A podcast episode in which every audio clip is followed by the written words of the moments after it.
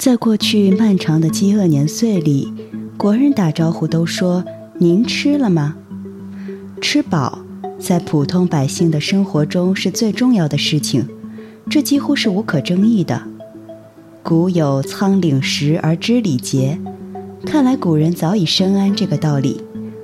温饱不解决，何谈精神文明？然而，在温饱问题得到解决后，物质生活的极大丰富，又给我们带来了新的烦恼。吃什么？怎么吃？在哪儿吃？大快朵颐已不是追求健康生活方式的现代人的选择。与过去贫穷时渴望吃肉不同，现在流行起了如何吃素。对日常饮食的细致品味，似乎是江浙一带文人古已有之、一脉相承的传统。也许是江南温柔水乡赋予他们细腻的心思，又或者偏安一隅，给他们足够的闲暇思考生活。浙江作家柯平的素颜无忌日常书食小史，在将前人的研究成果取其精华的同时，又有自己关于菜蔬的独特回忆。读之在增长知识的同时，也为烹饪实践提供了有益的参考。可谓十分奇妙。以上小评来自豆瓣作者 Lovely Tom。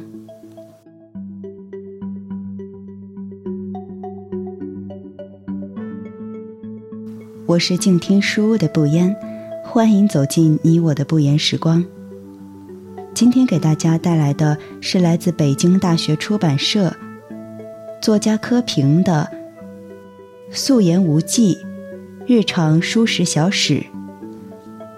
想要和我一起阅读整本书籍，欢迎关注公众微信号“静听有声工作室”，在书屋微信菜单下单购买。向鲤鱼致敬，待续上。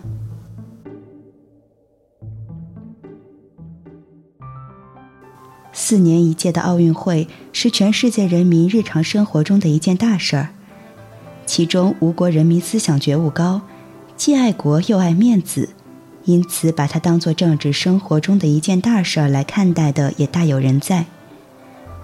记得有一年某举重比赛后的第二天，央视主持人问奥运女子举重冠军的母亲说：“咱们的女英雄小时候吃什么？”老妈妈回答说。吃蔬菜，问为什么不吃肉？答家里穷没钱吃肉。问现在呢？答现在有钱了吃肉了。主持人史文同情心大起，花容减色，连电视机前的观众也全都眼泪汪汪的。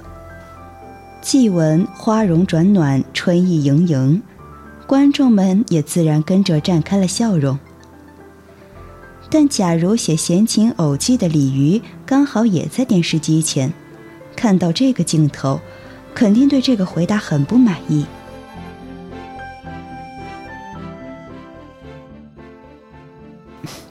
他坚持认为没钱吃肉是好事情，不但没钱时不吃肉，就是有钱时也不能吃肉。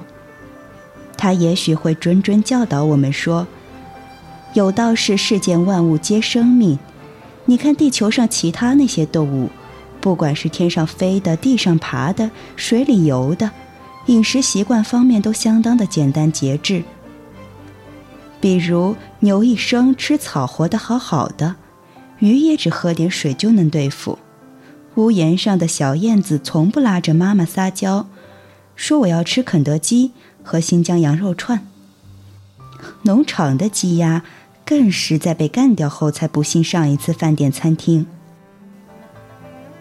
只有人不一样，好像特别娇贵，整天就想着吃香喝辣，连梦里都是山珍海味，由此带来的生态破坏、交通堵塞、家庭失和、朋友反目等诸多社会问题。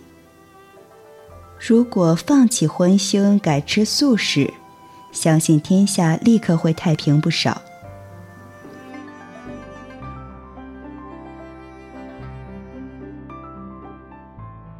而且素食的好处还远不止于此。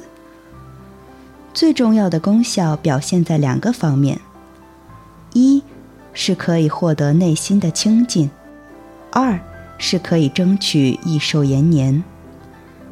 他还会进一步举例子说鲁智深尿壶里的狗肉虽然好吃。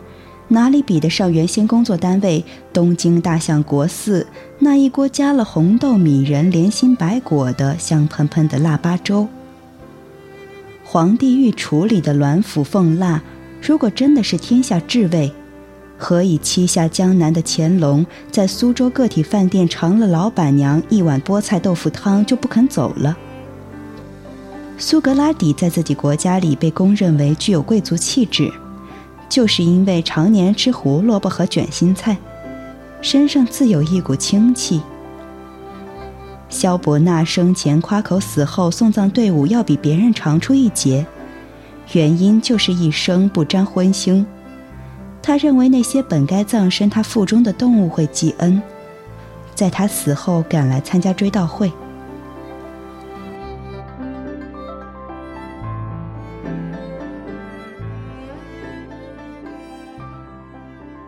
此外，无论是在理论方面还是实践方面，他都会高屋建瓴，为我们制定出一套可行性很强的方案，做到不管是烙大饼、下面条，还是水煮白菜、清炒苋菜，都能有规可矩、有法可依。尤其是有关素食王国种类的众多、品貌的神奇、营养的丰富。更是慷慨激昂，大力推广。他会说：“看过金庸的武侠小说吗？对书里描写的天下掌门人大会有印象吗？”蔬菜当然不会召开天下掌门人大会，但蔬菜中身怀绝技的家伙，肯定要比老金陛下多。举个简单的例子，普普通通一颗青菜，又能碎炒，又能整煮。又能菜梗菜叶分拆而烹，又能单炒菜心，又能碾屑做馅，还能变出咸菜、榨菜、梅菜、菜臭、菜梗、菜花头等无数花样。其中光咸菜一项又能分出几十个品种。这不是少林方丈丐帮帮主的功夫，又是什么？包括他的老搭档萝卜。同样也是神机百变，能大能小，能红能白，武功深不可测。当年有个叫陈子展的，写文章夸自己家乡萝卜大，说是曹操八十三万人下江南，一餐吃不完一只萝卜；而另有个叫梁实秋的，生平爱吃北京致美斋的萝卜丝饼，所用原料却是婴儿拳头大小的小萝卜。据说稍大一些就会影响口感。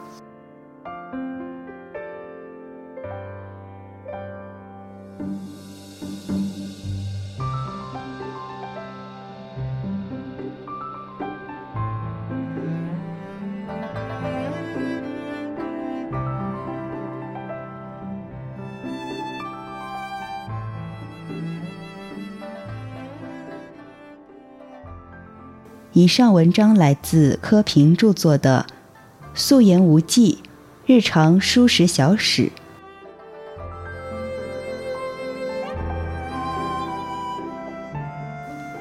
感谢您的聆听，我是静听书的不言。如果你喜欢我的节目，可以在微信公众号关注我们的不言时光，或是在节目栏中搜索“不言时光”。我们下期再见。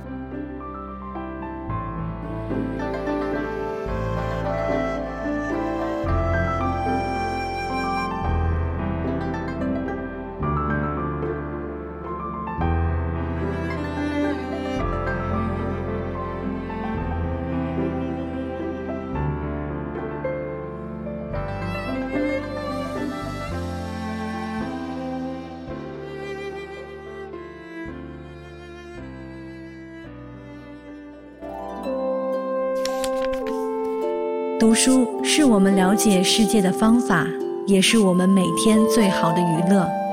每读一本书都是一次修行。